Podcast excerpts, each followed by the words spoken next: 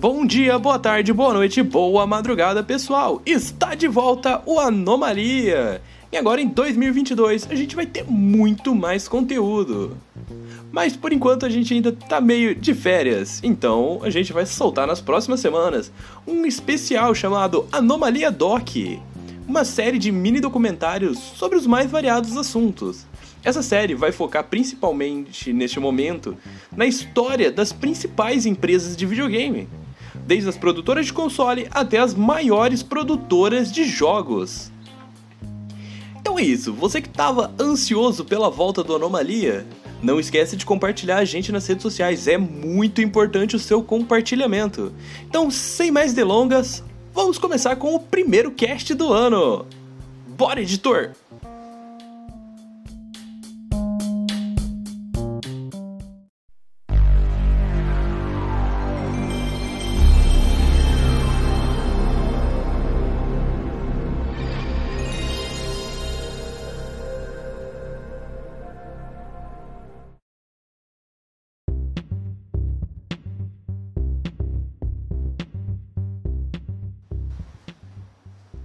A primeira parada do Anomalia Doc vai ser a história do mítico, do grandioso, do maravilhoso PlayStation. Então, comecemos do começo. Vamos começar pelo PlayStation 1. A nossa jornada, ela tem um início inusitado, com a produção do chip de som SPIC 70 pela Sony para o Super Nintendo. Isso desencadeou que as duas empresas quisessem levar essa sua parceria a um novo nível. Juntos, elas começaram a desenvolver um leitor de CDs para o Super Nintendo, conhecido na época como o Nintendo PlayStation. Entretanto, após a primeira demonstração, a Big N resolveu encerrar a parceria com a Sony, pois, de acordo com eles, os cartuchos ainda eram mais atrativos do que os CDs. E aquele projeto não tinha futuro. Após ser descartada pela Nintendo, a Sony, com um protótipo em estágio avançado, resolveu lançar seu próprio console. E em 3 de dezembro de 1994 nascia o PlayStation 1, lugar onde debutaram aclamadas franquias como Tomb Raider, Crash Bandicoot e Metal Gear Solid. Com a adoção dos CDs, o console da Sony levava ampla vantagem sobre o Nintendo 64, porque essa mídia permitia que mais dados fossem armazenados do que nos cartuchos do console rival uma vez que os discos permitiam jogos maiores e com sons de melhor qualidade. Outras novidades do aparelho foram as adoções do controle Dual Stick, que posteriormente seria substituído pelo DualShock, um controle com dois analógicos e motores de vibração, além de memory cards que permitiam que o jogador salvasse seu progresso durante os jogos sem depender de baterias internas como eram nos cartuchos console foi um sucesso arrebatador, acima do esperado pela Sony, vendendo impressionantes 102,50 milhões de unidades. E seu jogo mais vendido foi o primeiro título da série Gran Turismo, com 11 milhões de cópias vendidas. Além disso, outro fator que impulsionou todo esse sucesso, principalmente no Japão, foi o lançamento de franquias de RPG antes exclusivas aos consoles Nintendo para o PlayStation. Final Fantasy, Legend e Tales of foram algumas delas, além do nascimento da icônica franquia Persona. Do lado ocidental do mundo, o nosso lado aqui, jogos como Medal of Honor e Resident Evil tornaram o aparelho campeão de vendas, muito acima dos consoles da Nintendo e Sega.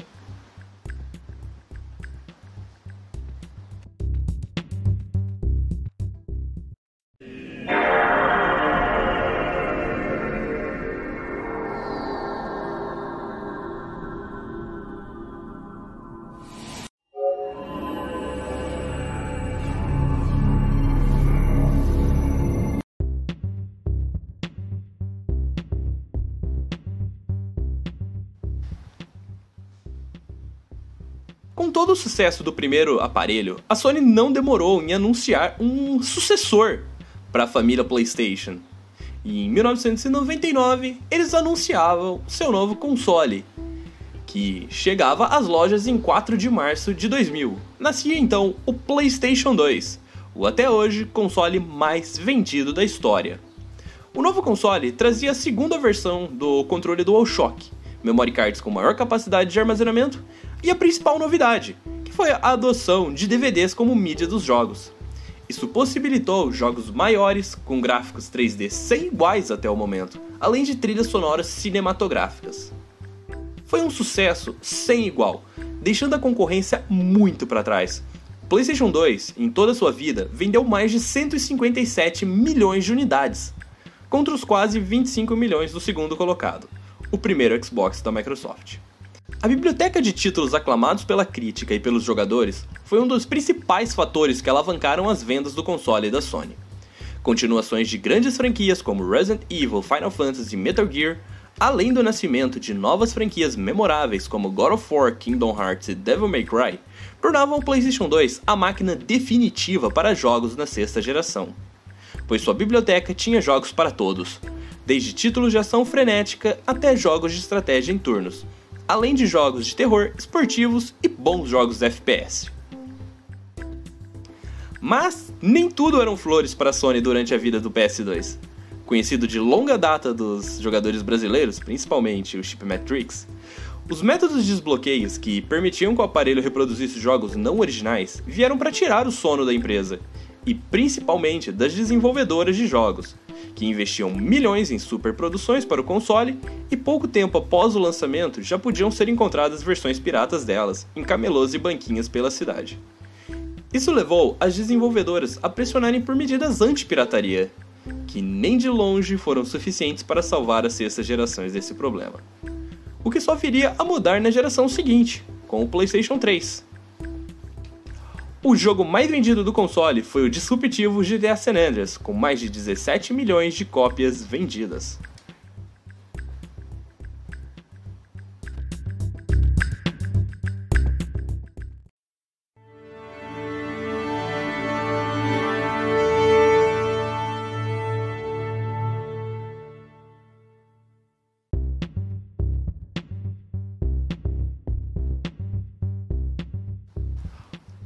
Sob a pressão do sucesso dos seus antecessores e agora ganhando um rival direto, o Xbox 360, a Sony em 2006 lança seu novo console, o PlayStation 3, entrando assim na sétima geração de consoles. O novo aparelho da Sony trazia várias novidades. Os controles abandonavam os cabos, os trocando pela conexão Bluetooth. A mídia agora eram os Blu-rays. Os antigos memory cards foram substituídos por HDs internos, que expandiam muito a capacidade de armazenamento do console e pela primeira vez era possível que os jogos fossem baixados e instalados no console, sem a necessidade de CDs, decretando o início da era das mídias digitais nos consoles. E falando nisso, essa possibilidade de baixar mídias no console via internet só foi possível graças a uma das maiores revoluções da sétima geração, a integração aos serviços digitais nos consoles. No caso da família PlayStation, o lançamento da PlayStation Network que permitiam que os jogadores adquirissem jogos, aplicativos e vídeos diretamente pelo videogame. E o mais importante, se conectassem com os amigos e pessoas de todo o mundo em massivas partidas online em jogos multiplayer, mudando completamente a forma até então de se jogar. Outra novidade interessante foi a adoção de um sistema de troféus, que premiava os jogadores por conquistas desbloqueadas dentro dos jogos variando de bronze para as mais fáceis e corriqueiras até as difíceis platinas, quando se atingia 100% dos objetivos de um jogo. A adoção dos Blu-rays, as atualizações constantes do software do console, visando blindar o aparelho de falhas e invasões, além dos benefícios de se manter o console bloqueado para poder desfrutar dos serviços online, foram primordiais para frear a pirataria e dificultar a vida dos hackers o que acabou apaziguando as desenvolvedoras nessa geração. Mas falando do que mais importam, os jogos. A sétima geração apresentou um salto gráfico impressionante. Os gráficos agora eram em altas resoluções, os mundos muito maiores, os multiplayers não se limitavam mais às salas onde os consoles estavam fisicamente. Isso possibilitou a criação de experiências até então inimagináveis.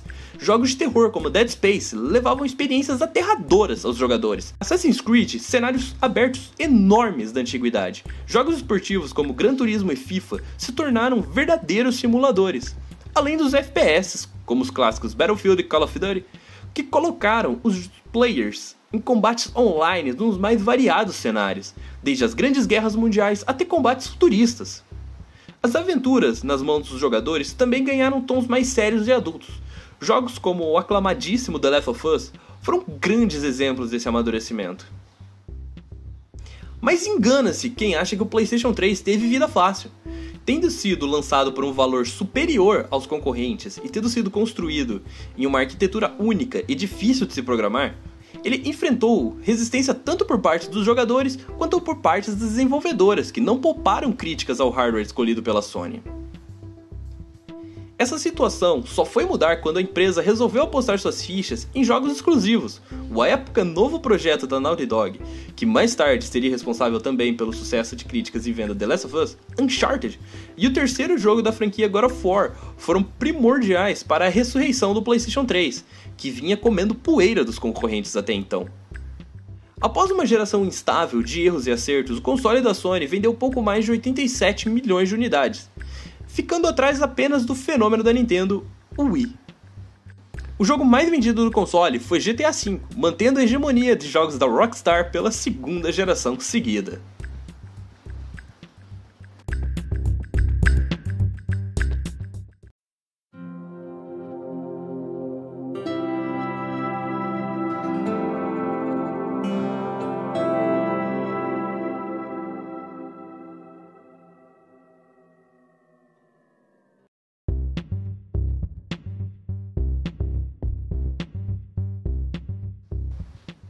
Levando consigo as lições aprendidas na geração passada, a Sony anunciou no início de 2013 o novo membro da família PlayStation, o 4, e o lançou no fim do mesmo ano, com a promessa de uma máquina focada em jogos e com um marketing agressivo sobre as gafes cometidas pela Microsoft na divulgação de informações sobre o Xbox One. Apostando mais em continuidade do que em inovações, o PlayStation 4 se tornou rapidamente um sucesso de venda as principais novidades foram as adoções de uma arquitetura mais genérica de hardware, a mesma x64 dos computadores de mesa, o que tornou mais fácil a produção dos games para o aparelho. E o DualShock 4, que foi a primeira grande mudança no controle desde o primeiro DualShock. Foram adicionadas melhorias na ergonomia, um touchpad e os botões Start e Select foram substituídos pelos novos Options e Share. Esse último que trouxe novas opções de compartilhamento social para o console. Os saltos gráficos foram relevantes, mas não tão revolucionários quanto nas gerações anteriores.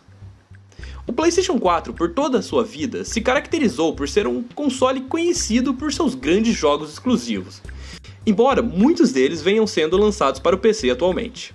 Sequências de grandes franquias da casa como The Last of Us, Uncharted e God of War, além de novas IPs como Horizon, o Souls-like Bloodborne, Ghost of Tsushima e Marvel's Spider-Man, estabeleceram a fama do aparelho, foram um dos fatores que justificam suas quase 120 milhões de unidades vendidas, sendo o líder de vendas da sua geração. O console ainda teve uma atualização de meia geração, o PlayStation 4 Pro, que era uma versão mais potente do aparelho base, que tinha como diferencial rodar os jogos com algumas melhorias, como maior estabilidade, taxa de quadros e resoluções mais altas. Ainda antes do final da oitava geração, o PlayStation 4 recebeu um capacete de realidade virtual, chamado de PlayStation VR.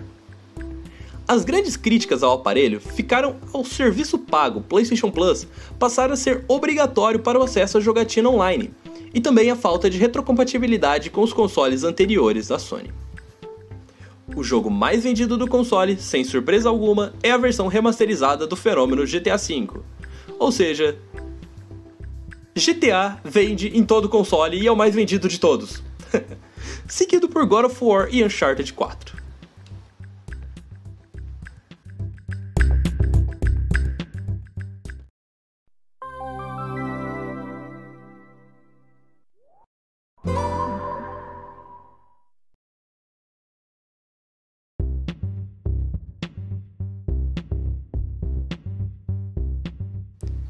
E antes de passarmos para o último console lançado pela Sony, não podemos esquecer de citar os consoles portáteis da família PlayStation. O primeiro deles, o PlayStation Portable, mais conhecido como PSP, lançado no final de 2004. O aparelhinho prometia, como seu próprio nome já descreve, a experiência PlayStation de forma portátil, assim como a Nintendo fazia com seus aclamadíssimos portáteis.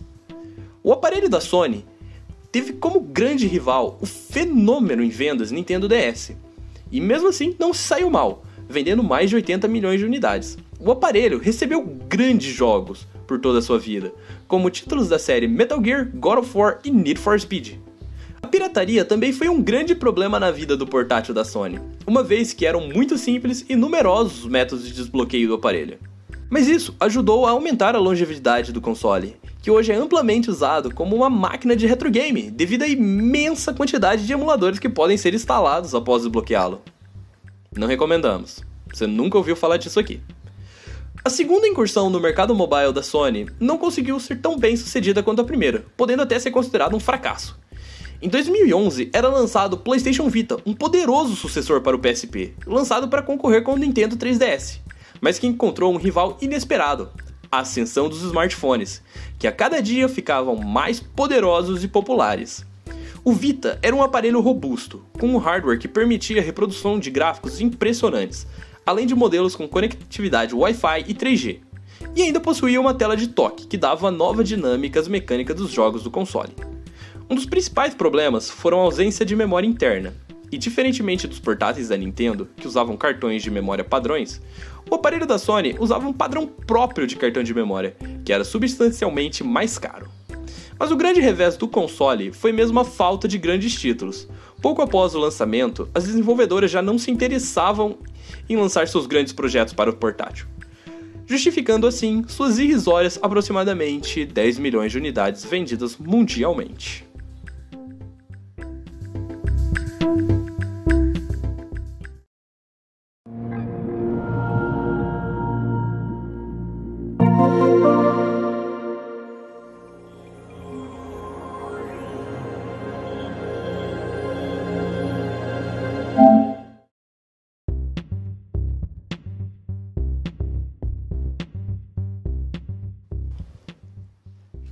E assim chegamos a novembro de 2020 e temos o lançamento do PlayStation 5, prometendo uma experiência jamais antes vista em um console, com gráficos beirando o fotorrealismo e taxas de quadro altíssimas, além do suporte ao traçamento de luz em tempo real, o Ray Tracing. O console debutou já com grandes exclusivos disponíveis, como o remake de Demon Souls e o roguelike Returnal, e com a promessa da continuidade do lançamento de grandes jogos first party como novos capítulos de franquias como God of War e Horizon. O aparelho ainda traz retrocompatibilidade com os jogos de PlayStation 4 e muitos deles com melhorias gráficas. A principal novidade fica por conta do novo controle, o DualSense, que vem para substituir o DualShock. O novo controle traz inúmeras melhorias, como um formato mais ergonômico, melhor bateria e adoção da interface USB tipo C. Mas seu grande diferencial é o feedback áptico que através de seus motores de vibração melhorados consegue transmitir diversas sensações que aumentam a imersão dos jogadores em títulos otimizados para essa função do controle. Atualmente, o maior problema que o console tem enfrentado é a falta de estoque, uma vez que com a crise na produção de chips, a Sony não vem conseguindo atender a demanda pelo aparelho, e isso tem inflacionado o preço e dificultado o acesso pelos jogadores. Até o momento, estima-se que o console tenha vendido aproximadamente 15 milhões de unidades. E com certeza seu jogo mais vendido deve ser GTA V, eu não duvido. Bom, pessoal, essa foi a história resumida do PlayStation. Para vocês que jogam, imagino que tenha sido bem informativo. Vocês conhecem alguma curiosidade? Se conhecem, deixem aí no, nos comentários, manda um e-mail pra gente é isso. A gente encerra essa parte de conteúdo e vamos para as despedidas.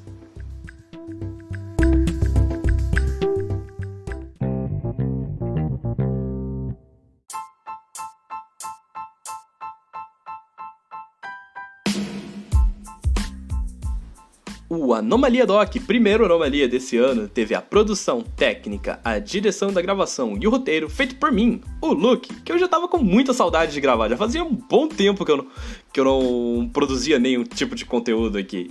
E eu já tava com saudade de vocês, galera. Então, é isso, muito obrigado a quem ouviu até agora. Não deixem de curtir os nossos parceiros, estão todos aqui na nossa descrição. Não esqueçam de seguir a gente nas redes sociais e compartilharem o cast dá trabalho para fazer, galera. E a gente gosta, a gente gosta de ter esse trabalho. Então, é isso. Se você gosta da gente, não esqueça de deixar um carinho pra gente nas redes sociais, compartilha a gente, manda mensagem, manda um e-mail, manda presente, sei lá. Faz o que você quiser. E mais uma vez, muito obrigado. O Anomalia Doc dessa semana fica por aqui. Semana que vem tem mais. A gente vai falar sobre o Xbox ou a gente vai falar sobre a Nintendo? Não sei. O que ficar pronto primeiro? Então é isso, galera. Muito obrigado e tchau, tchau.